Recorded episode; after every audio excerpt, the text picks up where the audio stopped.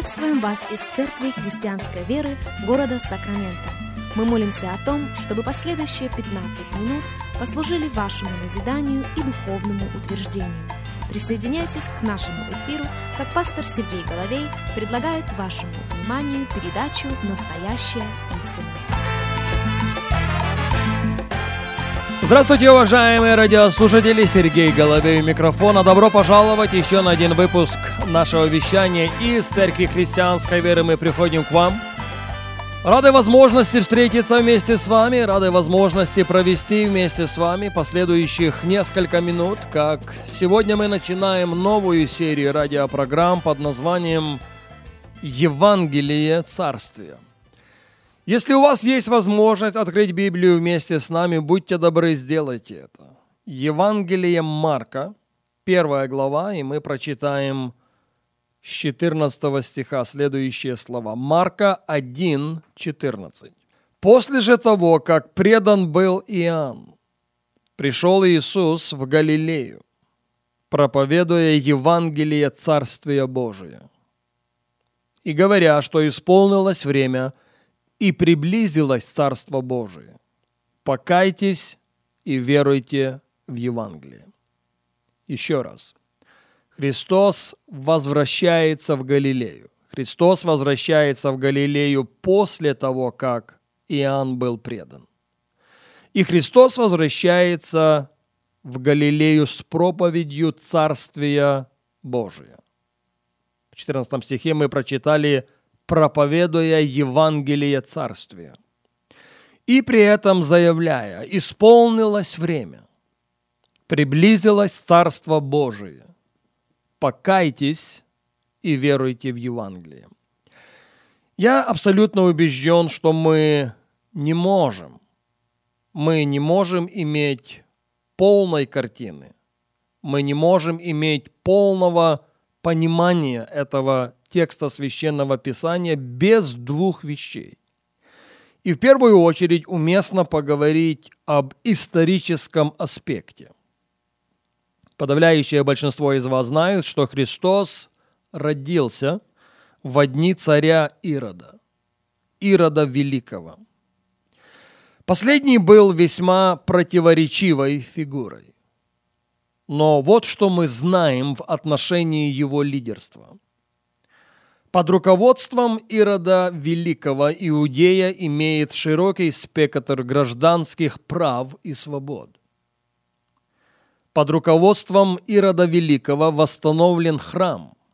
Он носит его имя, кстати, храм Ирода Великого.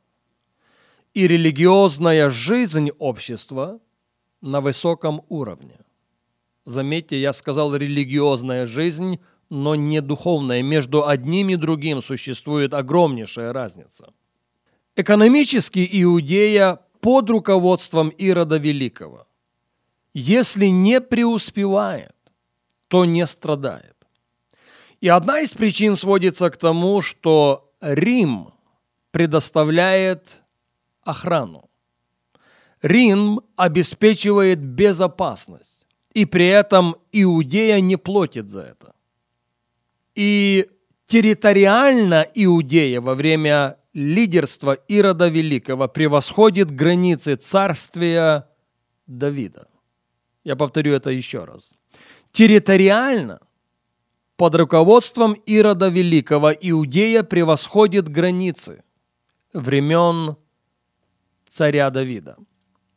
Кроме этого, каждую субботу в синагогах читаются Писания ожидания людей очень высоки по отношению царствия, которое может проявить себя, по отношению царствия, которое может открыть себя в любой момент.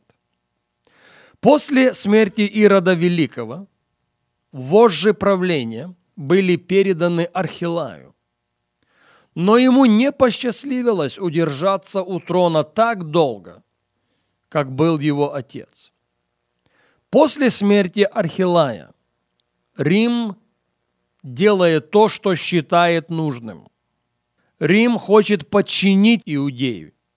Рим хочет контролировать Иудею больше. И в целях достижения этой мечты они разделяют Иудею на четыре части.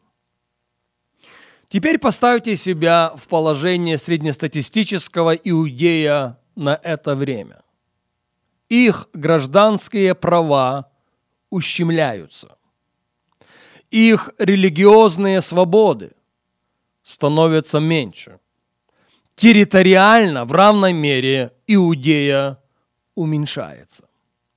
По сути, за 20-25 лет маятник качнулся в совершенно другом направлении.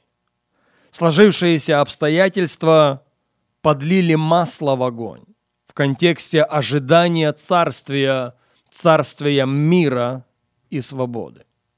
Вдобавок к этому духовная, не религиозная, но именно духовная жизнь общества поднимается на совершенно новый виток.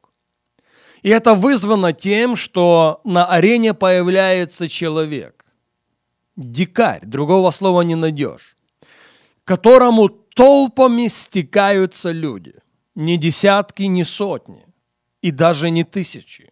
Мы говорим о десятках тысяч, которые направляются к Иордану, чтобы креститься от него. На вопрос «Ты ли Христос?» он отвечает «Нет». Но если вас интересует, кто я на самом деле, то я вам скажу. Я послан перед Ним. И вот после того, мы прочитали с вами в нашем базовом тексте священного писания, как Иоанн был предан под стражу. Христос выходит на платформу, образно выражаясь.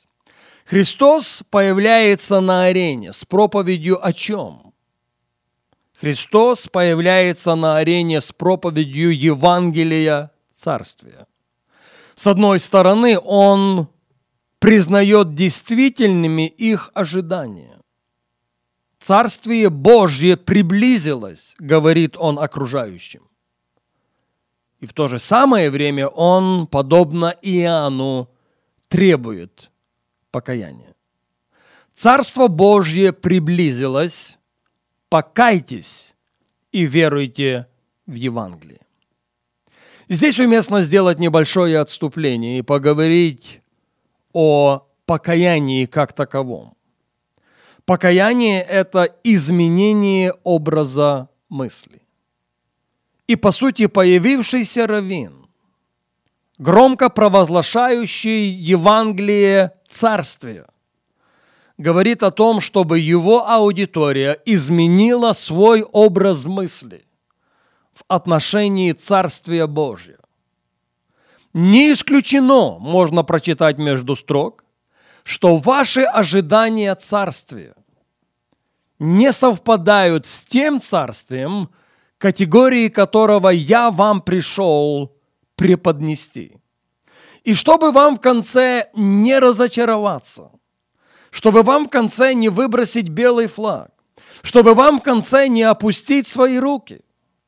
Сейчас, от самого начала, сейчас, в самом начале своего служения, я говорю, что действительно царствие приблизилось но чтобы вам быть частью того царствия, о котором я проповедую, вы должны покаяться, вы должны изменить свой образ мышления. Христос начал свое служение с проповеди о царствии. Евангелие царствия – это не тема его проповеди, можно так сказать. Это сама проповедь в конце своего земного служения он делает акцент тоже на Евангелие Царствия. Но об этом мы должны будем поговорить с вами во время нашей следующей программы.